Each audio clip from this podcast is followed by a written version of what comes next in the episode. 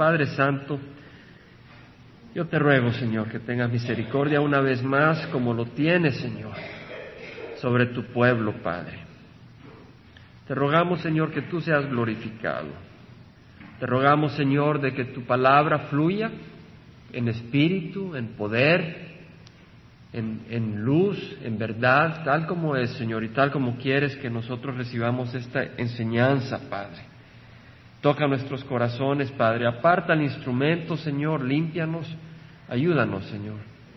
Que no seamos nosotros, pero que seas tú quien habla y que no seamos nosotros quienes oímos a nuestra manera, pero sino que oímos tal como tu palabra es, Señor. No como queremos oírla, pero como tú quieres que la oigamos, Señor. Que la oigamos tal como tú nos hablas, Padre. Que así sea, te lo pedimos en nombre de Cristo Jesús. Amén. Vamos a hablar de un evento que va a ocurrir antes de la segunda venida, que está en otra parte de las Escrituras. Pero como un principio vamos a agarrar el Evangelio de San Lucas, y es santo porque es santificado por la sangre de Cristo porque así somos todos, santos por la sangre de Cristo. Lucas 24, se dice en el versículo 13, y he aquí que aquel mismo día dos de ellos, esto es en la resurrección del Señor Jesucristo, ese domingo que el Señor resucitó, dice, aquí que aquel mismo día dos de ellos iban a una aldea llamada Emaús, que estaba como a once kilómetros de Jerusalén, y conversaban entre sí acerca de todas estas cosas que habían acontecido. ¿Qué había acontecido, hermanos? Habían crucificado a Jesús, lo habían insultado, lo habían bofeteado y había muerto y lo habían puesto en una cueva. Y mientras conversaban y discutían, Jesús mismo se acercó y caminaba con ellos, pero sus ojos estaban velados para que no le reconocieran. El Señor Jesucristo quería tener una conversación con ellos para hacernos ver a nosotros el corazón de estos dos hombres. Por eso, impidió que fuera, que ellos le reconocieran. Y él les dijo, es un corazón muy hermoso, pero podemos ver también que era un corazón incrédulo. Y eso es lo que vamos a leer. Él les dijo, ¿qué discusiones son estas que tenéis entre vosotros mismos, entre vosotros mientras vais andando? Y ellos se detuvieron con semblante triste. A veces vamos con semblante triste y el Señor va con nosotros. Pero vamos con el semblante triste. Muchas veces.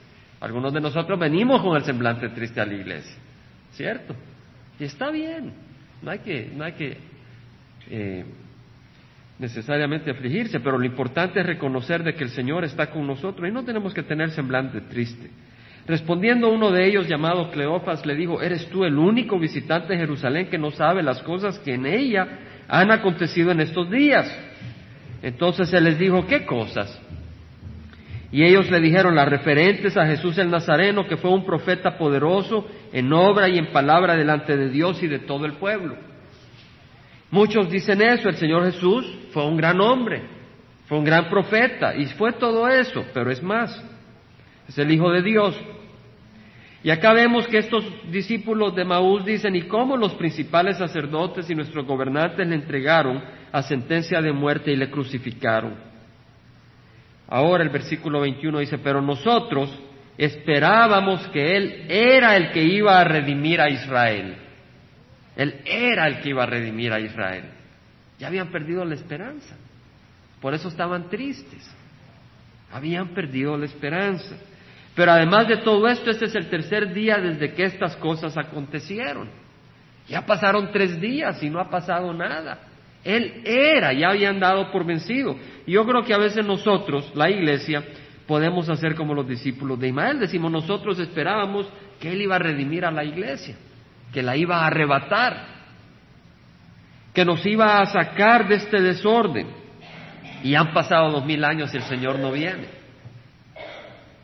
Pero tenemos noticias, el Señor viene pronto. El Señor viene pronto. Y no lo decimos como quien dice como un eslogan. Las muestras están por todas partes y hoy vamos a hablar sobre eso. Lo hemos hablado en los estudios anteriores y es algo que no estaba planeado, sino que va viniendo cada domingo, parte que tenemos que estudiar. Dice que algunas mujeres de entre nosotros nos asombraron, pues cuando fueron de madrugada al sepulcro y al no hallar su cuerpo, vinieron diciendo que también habían visto una aparición de ángeles que decían que él vivía. Fíjese cómo dicen, vinieron diciendo que también habían visto una aparición, o sea, no dijeron ellos vieron, sino vinieron diciendo, no le creían. Algunos de los que estaban con nosotros fueron al sepulcro y lo hallaron tal como también las mujeres habían dicho, pero a él no le vieron. Entonces Jesús les dijo, oh insensatos y tardos de corazón, gloria a Dios por esta palabra. Fíjense lo que dice, oh insensatos y tardos de corazón para creer todo lo que los profetas han dicho. Aquí el Señor Jesucristo dice que todo lo que está en las escrituras debe de creerse. Eso es lo que está diciendo. En muchas denominaciones la gente cree de que la Biblia es una serie de conceptos, una serie de principios pero que no todo es literal y al piel de la letra. Ahora que estaba en Puerto Rico me decía alguien, bueno, la palabra, la Biblia son historias que nos ayudan, nos enseñan, pero no para tomarla literal. Y a este joven estaba en su casa, le digo, ¿me puedes prestar tu Biblia? Y agarré el Salmo 22 y le empiezo a leer. ¿De quién está hablando? De Jesús. Y sigo leyendo. ¿Y de quién es este? De Jesús. Y todo, todo. Digo, tú sabes que esto fue escrito 900 años antes de que Jesús viniera. ¿Verdad? O sea, la palabra de Dios, muchos no conocen las escrituras y no saben de que toda la palabra de Dios es perfecta. Y acá dice, insensatos y tardos de corazón para creer todo lo que los profetas han dicho. No era necesario que el Cristo padeciera todas estas cosas y entrar en su gloria, y comenzando por Moisés y continuando con todos los profetas, en otras palabras, el Génesis, el Éxodo, el Levítico, Número, Deuteronomio, todos esos libros, los salmos, todo lo que está escrito por los profetas, Jeremías, Isaías, Ezequiel, Daniel, todo eso es perfecto, es correcto. No hay que dudar, no es que si tal vez. Y le, dice, les explicó lo referente a él en todas las escrituras. Y, las escrituras hablan del Señor Jesucristo prediciendo su primera venida. Y las escrituras hablan de la segunda venida del Señor Jesucristo. Y si se, cumplió lo de la primera venida, se va a cumplir lo de la segunda venida. Ahora en el versículo 44 leemos que cuando se reunió con los discípulos, cuando estaban todos reunidos, se le apareció y, cuando, les dice, esto es lo que yo os decía cuando todavía estaba con vosotros, que era necesario que se cumpliera todo lo que sobre mí está escrito en la ley de Moisés, en los profetas y en los salmos, o sea, todo lo que está escrito se va a cumplir. Y leeremos que en el libro de Ezequiel hay ciertas escrituras que se van a cumplir y que ya están las señas de que están por cumplirse. Dice en el versículo 45, entonces les abrió la mente para que comprendieran las escrituras. Padre Santo, te rogamos, Señor, que abran nuestra mente para comprender las escrituras que vamos a leer y entender los tiempos en los que estamos, Padre. Que sea, Señor, no algo que sentimos, no un cosquilleo, pero el poder de tu palabra cielos y tierra pasarán, mas tus palabras permanecerán. Y sabemos que así es, en nombre de Cristo Jesús, amén. El Señor Jesucristo en el Evangelio de San Mateo le dijo a los discípulos, en el capítulo 24, versículo 32, de la higuera aprended la parábola, cuando su rama ya se pone tierna y echa las hojas, sabéis que el verano está cerca. El Señor está diciendo que si cuando uno ve una higuera producir hojas, si uno ve esa seña, si uno ve ese evento, sabe que ya viene el verano. Y nos está diciendo que hay eventos que podemos ver y hacernos ver de que ya está cerca su venida. Antes de leer Ezequiel, quiero leer eventos que debemos de ver para saber que la venida del Señor está cerca. Porque eso es lo que nos dice el Señor. Cuando veis que la higuera ya está dando hojitas, sabéis que viene el verano. Vamos a ver eventos que nos dicen que ya está cerca la venida del Señor. Nadie sabe ni el día ni la hora, pero ya sabemos que está cerca. Rusia va a tener un lugar muy importante en la primera etapa de la tribulación, durante los primeros años de la tribulación. Cuando Ezequiel escribió eso, pues Rusia no era mayor cosa. Israel estaba siendo llevado cautivo a Babilonia. Esto fue lo que vamos a leer ahora en el libro, en la, revista de Times. Y me voy a tomar un poco de tiempo, hermanos, pero pongamos atención porque es señal de los tiempos. En la revista Times del 19 de mayo sale un artículo que dice desorden nuclear. No estamos supuesto, supuestamente no deberíamos de preocuparnos ya más de Armagedón. Fíjense la palabra que usa. O sea que el mundo dice, ya no nos deberíamos de preocupar de Armagedón, ya se han firmado tratados de paz. Pero ¿quién dice que va a venir Armagedón? La palabra de Dios. No importa los tratados de paz, Armagedón va a venir. Pero acá dice, no nos deberíamos de haber preocupado de Armagedón. Pero ¿quién está seguro cuando Rusia, los rusos están perdiendo control de su arsenal? Fíjense qué interesante, voy a leer esto. Ustedes saben que el 25 de enero de 1995 casi hubo una guerra nuclear en todo el mundo. Y esto es lo que habla esto. Estuvimos a punto de una guerra nuclear. Vamos a leer algo que tiene que ver con lo que vamos a leer en Ezequiel. los oficiales militares rusos abrieron los ojos ante el radar que mostraba un misil que venía directo a golpear, a, explotar en Moscú en 15 minutos. Venía un misil dirigido hacia Moscú. Esto es, esto, es real. Estaban siguiendo al misil que era del tamaño de un misil tridente que se, que se, lanza a través de submarinos americanos. Y parecía que venía del mar noruego. No había particular tensión entre Rusia y los Estados Unidos el 25 de enero de 1995. Sin embargo, los oficiales sabían que si, si había un ataque sorpresivo, el primer americano, el primer misil americano de ser lanzado probablemente vendría de un submarino. Y este misil tenía la apariencia de ser un misil de un submarino americano. Y ellos piensan de que un, misil americano sería lanzado para detonar sobre Rusia de manera de crear una lluvia electromagnética que confundiría todo el sistema de navegación y de control que tienen los rusos para desarmarlos. Una pequeña luz marcaba eh, la situación en el, en el maletín que le llevaban al presidente Yeltsin. Este maletín que existe cuando hay un ataque nuclear, se lo llevan al presidente para que él decida cómo va a responder Rusia. Y lo tiene también Estados Unidos. Pues le llevaron el maletín a, Yeltsin, corrieron al presidente Yeltsin y él abrió y vio ahí el mapa electrónico y la luz que iba mostrando el misil como venía hacia Rusia. Y debajo del mapa había una lista de botones distintos dependiendo de qué opción iba a atacar Rusia a Estados Unidos nuclearmente. Todas las, bases militares a lo largo de Rusia se pusieron las tropas en alerta, sobre todo las que, están, las que estaban a cargo de las armas nucleares estratégicas del país. Cuando pasaban ya 12 minutos, a punto de que Yeltsin iba a escoger qué botón disparar, confirmaron de que era un error y que ese misil no venía al territorio ruso. Resultó de que era un, un misil científico enviado por Noruega, le habían avisado a la embajada rusa, pero la embajada rusa dejó de avisarle a Moscú. Ahora, ¿qué tiene que ver?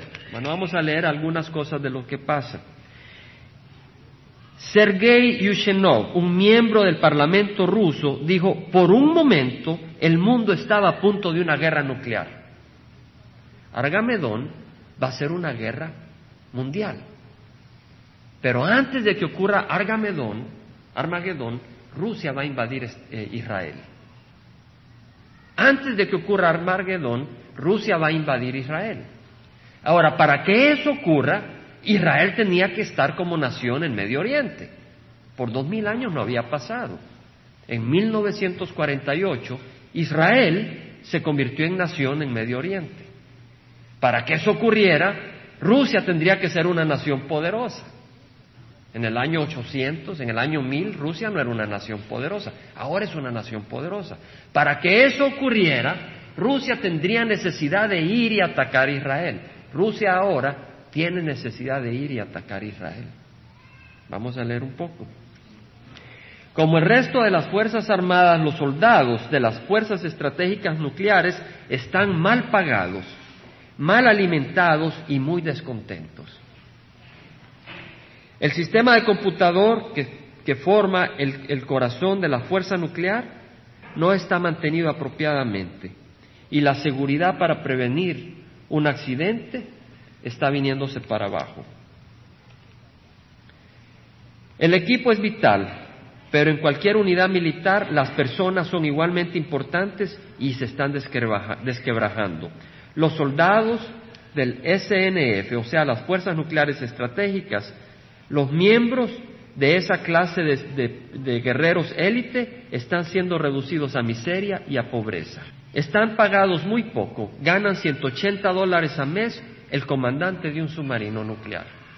El comandante de un submarino nuclear gana 180 dólares al mes. Eso quiere decir unos 40 dólares a la semana. Un hombre encargado de un submarino nuclear. ¿Usted cree que ese hombre no pudiera venderse a otro país. De hecho, Rusia le ha vendido la tecnología nuclear a Irán, comprobado. Irán tiene misiles nucleares debido a la situación económica que tiene Rusia. Ahora leeremos en Ezequiel. Todo esto que le estoy leyendo va a cobrar vida cuando leamos Ezequiel. Irán es uno de los países que se va a unir a Rusia para venir a atacar a Israel. Y vemos de que Rusia ya le ha dado misiles nucleares a Irán. Ahora, hay tanta descontento dentro de los soldados encargados de las armas nucleares que se están suicidando. Un mayor que ha servido 24 años en este grupo se jubila en seis meses, no ha visto pago por cuatro meses. ¿Cómo te sentirías? Si tú sirves la mitad de tu vida y estás a punto de jubilarte y lo único que tienes es pan para dos eh, dinero para dos panes. En otras palabras, para no tomarme más tiempo, Rusia está en una crisis económica y porque está en una crisis económica necesita salir adelante, número uno. Y número dos, hay un desorden, hay una inestabilidad y cualquier cosa puede mover a Rusia. Ahora vamos a leer Ezequiel. Estamos estudiando en qué tiempos estamos, hermanos. Ezequiel capítulo 38. Hemos leído de que la iglesia va a ser arrebatada y hemos leído que vienen siete años, que es la tribulación. Y, durante, ¿Y quién forma paz durante esos siete años? El anticristo logra una paz en Medio Oriente. Israel vive en paz ahí. Pero a los tres años y medio el anticristo se declara Dios y empieza una gran persecución contra el pueblo de Israel. Pero vamos a ver aquí un evento que ocurre. Dice, vino a mí la palabra de Jehová diciendo, Hijo de hombre, pon tu rostro hacia Gog, de la tierra de Magog. Magog es Rusia. Príncipe de Ros, Mesec y Tubal. Algunos hayan Ros relacionado a, Ros, a Rusia. Mesec a Moscú y Tubal a otra región de la Unión Soviética. Y profetiza contra él, profetiza contra Rusia. Y di, así dice el Señor Dios, sea aquí estoy contra ti, Gog, príncipe de Ros, Mesec y Tubal. Hermanos, ¿es Rusia amigo de Israel o enemigo? Imagínense. Ya sabemos que Rusia es enemigo de Israel. Y aquí vemos, te haré dar vuelta Pondré garfios en tus quijadas y te sacaré con todo tu ejército, caballos y jinetes, todos ellos bien equipados, una gran compañía con pavés y escudo, todos ellos empuñando espada. En otras palabras, traerá el Señor al ejército ruso. ¿Qué trajo Rusia? Ateísmo, ¿cierto? Ha promovido el ateísmo en todo el mundo. Dios va a juzgar a Rusia. Luego dice Persia. ¿Quién es Persia? Es Irán. Irán, que ahora es enemigo de Israel. Etiopía, otra traducción es el norte de Sudán. Y Put, Put, que es Libia. Libia es Calafi. Calafi odia a Israel. Estamos hablando de situaciones actuales, hermanos. Estos países son enemigos de Israel, con Rusia, en esta actualidad. Y aquí dice, todos con escudo y yelmo, Gomer con todas sus tropas, Betogarmá, que es Armenia, es la parte sur de Rusia, de las partes remotas del norte, del norte de Israel, con todas sus tropas, muchos pueblos están contigo. Disponte y prepárate tú y toda la multitud que se ha reunido alrededor tuyo y sé para ellos guarda. Al cabo de muchos días recibirás órdenes. Al fin de los años vendrás a la tierra recuperada de la espada. Israel ha sido una tierra recuperada de la espada. Porque fue a Babilonia, ¿cierto? ¿Se acuerdan, hermanos? Fue derrotada por Babilonia, fue llevado esclavo a Babilonia, pero después de 70 años fue llevado de regreso a Israel, cumpliendo la profecía de Jeremías. Pero después los romanos destruyeron a Israel y se fueron de nuevo al exilio. Pero acá dice que vendrán a la tierra recuperada de espada. Esta profecía no se podía cumplir si Israel no regresaba a su tierra. Pero ya ocurrió. Israel ya regresó a su tierra. Y dice, vendrás a la tierra recuperada de la espada cuyos habitantes han sido recogidos de muchas naciones. ¿Hacia dónde fue Israel al exilio? ¿Fue solo a Alemania? ¿A Austria? ¿Hay judíos en, México? Los hay en El Salvador, los hay en Argentina, los hay en todo el mundo. Y de todo el mundo han ido de regreso a Israel. Ya se ha cumplido. Dice, en los montes de Israel que habían sido una desolación continua, este pueblo fue sacado de entre las naciones y habitan seguros todos ellos. Ahora, ¿Israel habita seguro o no ahorita? No habita seguro.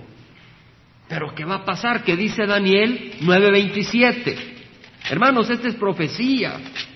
Palabra segura, dice, Él hará un pacto, hablando del anticristo, firme con muchos por una semana pero a la mitad de la semana pondrá fin al sacrificio y a la ofrenda de cereal. El anticristo en Daniel 9:27 vemos que el anticristo hace un pacto de paz. Y si hace un pacto de paz, Israel durante ese pacto de paz vivirá en paz o en guerra. En paz. Vemos cómo Ezequiel y Daniel están en armonía las predicciones. Vemos que es un solo Dios y aquí está diciendo que Israel va a estar viviendo en paz. Ahora, quiere decir de que Rusia no va a venir ahorita a Israel. Va a venir al principio de la tribulación. Pero ya está preparada. Ya está armada. Ya está lista. Ya tiene los motivos para venir a Israel. ¿Qué es lo que la está deteniendo? El arrebatamiento de la iglesia. Solo falta que el Señor arrebate su iglesia. Eso es lo que está deteniendo a Rusia. Ellos no lo saben, pero el Señor lo sabe. Y luego dice, tú subirás y vendrás como una tempestad, serás como una nube que cubre la tierra, tú y todas tus tropas y muchos pueblos contigo, así dice el Señor Dios, sucederá en aquel día que pensamientos vendrán a tu mente y concebirás plan malvado. Y dirás, subiré contra una tierra indefensa, iré contra los que viven tranquilos, que habitan confiados, que habitan todos ellos sin murallas, ni cerrojos, ni puertas, para tomar botín. Lo que lo motiva es una razón económica, no es política, no es religiosa, es económica. Para proceder al saqueo, para volver tu mano contra los lugares desolados, ahora poblados, y contra el pueblo reunido de entre las naciones que ha adquirido ganado y posesiones que habita en medio de la tierra. Hermanos, esto es hermoso. Por mil novecientos años Israel estaba en el exilio y ahora vemos que Israel ya está ahí Sabá y Dedán son los árabes, Saudi Arabia. Y los mercaderes de Tarsis con todos sus pueblos te dirán, has venido para tomar botín. Se da cuenta que Saudi Arabia no se une. Y si se dan cuenta en la guerra del Golfo Pérsico, Arabia Saudita estuvo con Estados Unidos, no se unió contra Israel. Nos damos cuenta de esto, hermanos. Arabia Saudita sale aquí como neutral. Aunque los árabes no aman a los judíos, Arabia Saudita es neutral, aquí lo menciona que es neutral y Arabia Saudita es neutral. Egipto no es mencionado y sabemos que Egipto ya es neutral, ha hecho un pacto de paz con Israel. Pero quienes vienen es Rusia, es Irán, es Libia, es Sudán, países enemigos de Israel. Has venido para tomar botín, has reunido una compañía para saquear, para llevar plata y oro, para llevar ganado y posesiones, para tomar gran botín. Por tanto, profetiza, hijo de hombre, y di a Gog, o sea, Gog es el líder de la nación rusa. Así dice el Señor Dios en aquel día, cuando mi pueblo Israel habite seguro, no lo sabrás tú. Vendrás de tu lugar, de las partes remotas del norte, Rusia hasta el norte de Israel. Tú y mucha gente contigo, todos montados a caballo, una gran multitud y un poderoso ejército.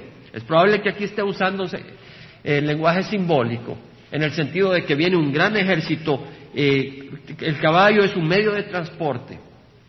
Y acá representa que vienen con un medio de transporte en gran multitud y poderosos. Subirás contra mi pueblo Israel como una nube para cubrir la tierra. Sucederá en los postreros días que te traerá. Sucederá en los postreros días, en los últimos días, que te traerá contra mi tierra para que las naciones me conozcan cuando yo sea santificado por medio de ti ante tus ojos, oh Gog. Lo que quiere hacer el Señor es santificarse, así como destruyó al faraón y derramó su ira contra el faraón y le endureció su servicio. Así va a ser con Rusia y el Señor se va a glorificar. Así dice Jehová Dios, eres tú aquel de quien hablé en tiempos pasados por medio de mis siervos, los profetas de Israel, que profetizaron en aquellos días durante años que yo te traería contra ellos. Sucederá en aquel día, cuando venga Gog contra la tierra de Israel, Rusia va a venir armada y va a venir atacando del norte. Y va a venir, como decimos, Libia, se le va a unir a... Irán, perdón, Irán y el norte de Sudán, todos ellos y Libia se van a unir y van a venir para atacar, pero Dios se va a reflejar ahí, porque dice, subirá mi furor y mi ira, y en mi celo y en el fuego de mi furor declaro que ciertamente en aquel día habrá un gran terremoto en la tierra de Israel. Lo que, va a hacer, lo que va a hacer el Señor es provocar un gran terremoto. Y los peces del mar, las aves del cielo, las bestias del campo y todos los animales que se arrastran sobre la tierra y todos los hombres sobre la faz de la tierra temblarán en mi presencia. O sea que el Señor va a provocar un gran terremoto y los animales, las aves, todas van a sentir esto y también se derrumbarán los montes, se desplomarán los precipicios y todo muro caerá por tierra. Y en todos mis montes llamaré contra él la espada, declara Jehová Dios, la espada de cada cual se volverá contra su hermano. O sea que va a provocar confusión. Van a estar las distintas naciones, no todo el mundo, no es la guerra de Armagedón, es la guerra de Rusia contra Israel y va a estar Rusia, Libia, el norte de Sudán, Irán, y cuando estén ahí va a haber confusión con el terremoto y se van a atacar unos con otros y se van a matar unos con otros.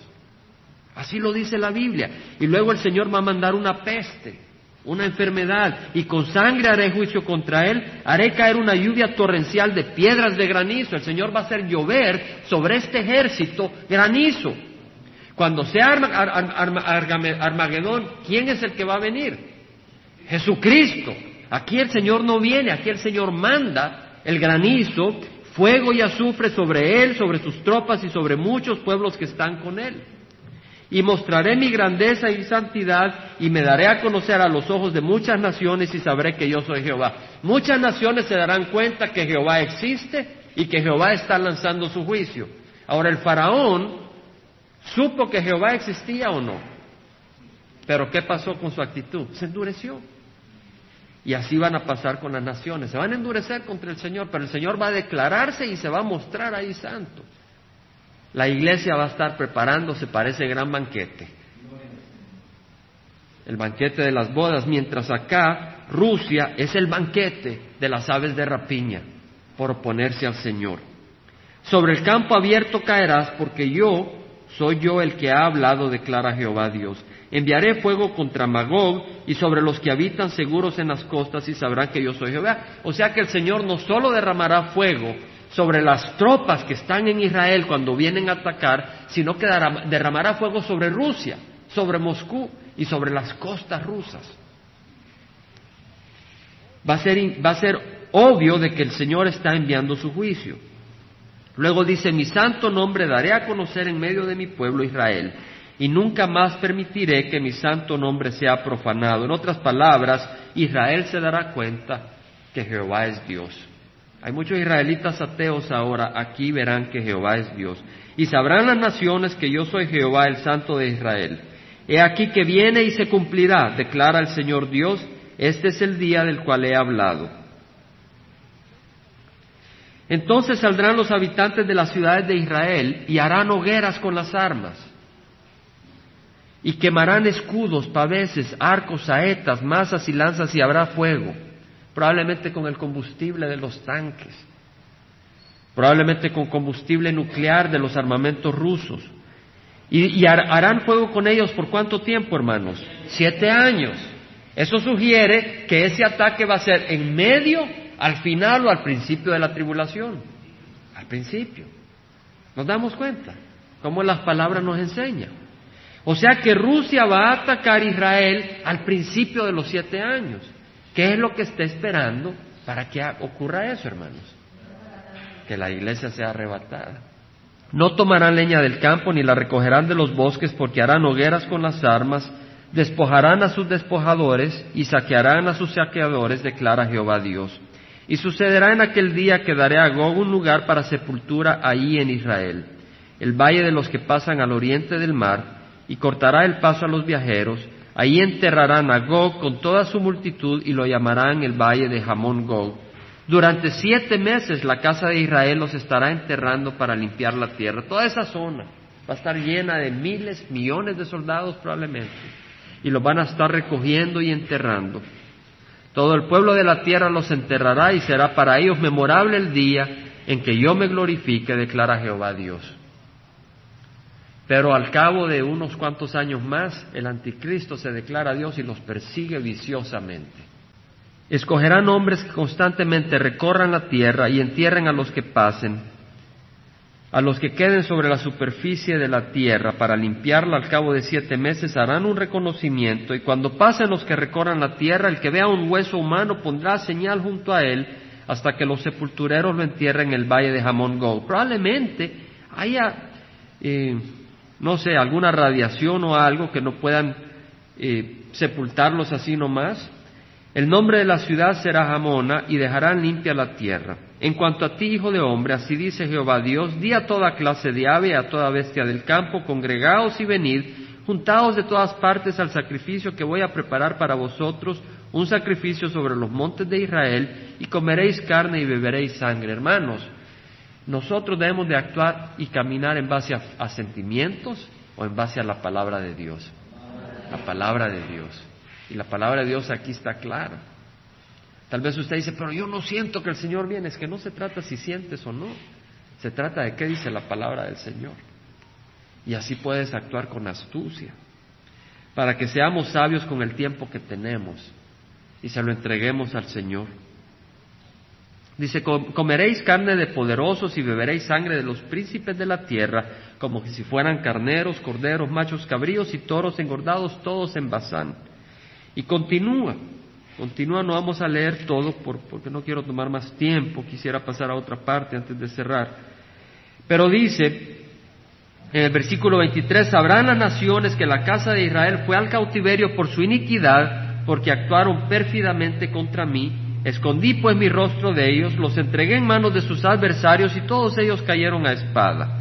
Conforme a su inmundicia y conforme a sus transgresiones, así los traté y de ellos escondí mi rostro.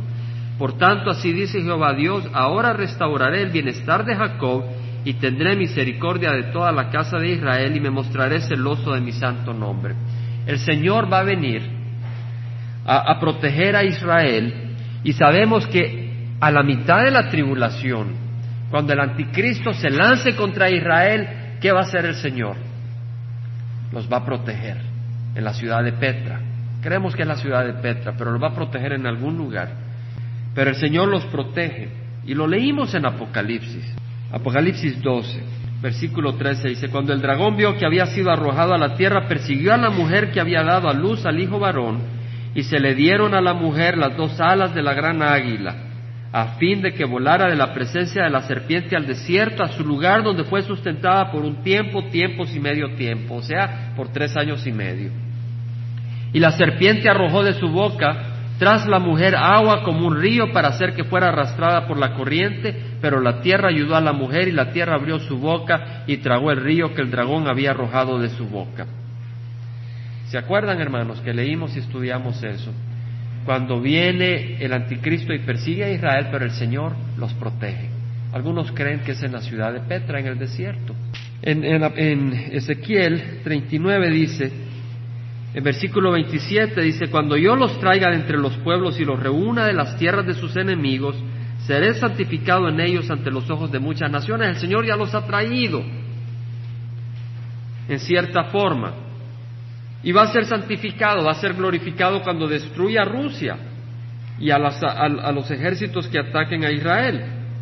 Y luego dice, entonces sabrán que yo soy Jehová su Dios, porque los hice ir al cautiverio entre las naciones y después los reuní de nuevo en su propia tierra, sin dejar ahí a ninguno de ellos.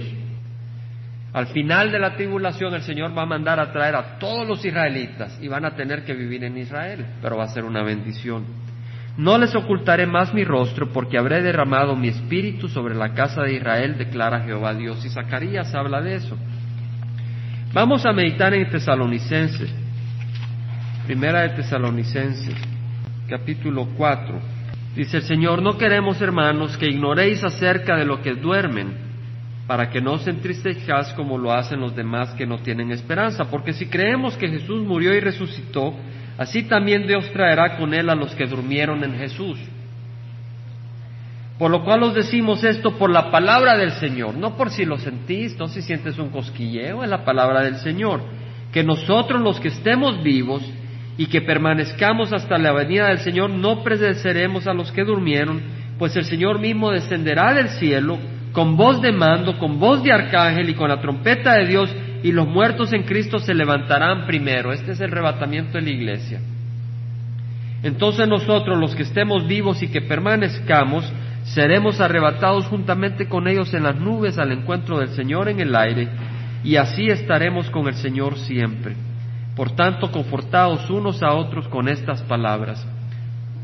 Y volvemos a las palabras que el Señor Jesucristo le dijo a los discípulos de Maús. Lucas 24, 24, 25. Oh insensatos y tardos de corazón para creer todo lo que los profetas han dicho. No seamos tardos de corazón y creamos lo que los profetas han dicho. Nos vamos a parar, hermanos. Vamos a orar. Padre Santo, vemos los tiempos, Señor. Leemos de Rusia, cuando Juan escribió Apocalipsis, cuando Ezequiel escribió ese libro, Rusia no era una gran nación. La nación grande era Babilonia. Ahora existe Rusia. Es más, Rusia ha existido por varios cientos de años. Sin embargo, Rusia no ha atacado a Israel porque Israel no existía. Pero ahora Israel existe. Y ahora Rusia tiene deseos de atacar Israel. Irán existe como una nación enemiga de Israel. Libia existe como una nación enemiga de Israel. Ya todo está listo. La tecnología para un mundo unido en comunicación ya existe. La tecnología para la marca en la mano y en la frente, la marca de la bestia ya existe. El error de las doctrinas están multiplicándose y muchos van engañados. Los milagros que no vienen de Dios, pero que vienen de Satanás, muchos están existiendo. Apariciones que le traen gloria a otras personas y no a Cristo Jesús. También existen milagros que vienen de ti, Señor. Pero sabemos de que muchos vienen del enemigo y están ocurriendo. Señor, yo te ruego, Padre, que nos hagas entender que ya estás pronto para arrebatar tu iglesia. Y que nos ayude, Señor, a vivir en santidad, Padre. Que nos ayude, Señor, a, vivir con gozo, sabiendo que tú ya vienes pronto. Señor, pone en nuestro corazón ese entendimiento, Señor. Que no seamos como los discípulos de Maús, tardos para entender. Decían ellos, Él era el que iba a rescatar a Israel. Tal vez nosotros no lo decimos, pero tal vez podemos decir en el corazón, no nos ha rescatado el Señor. Ya hace dos mil años y no viene. Señor, tú vienes pronto. Bendice a este pueblo tuyo y ayúdanos a hacer tu obra, Señor, mientras tú vienes. Que habite tu amor en nuestros corazones. Te lo pedimos en nombre de Cristo Jesús. Amén.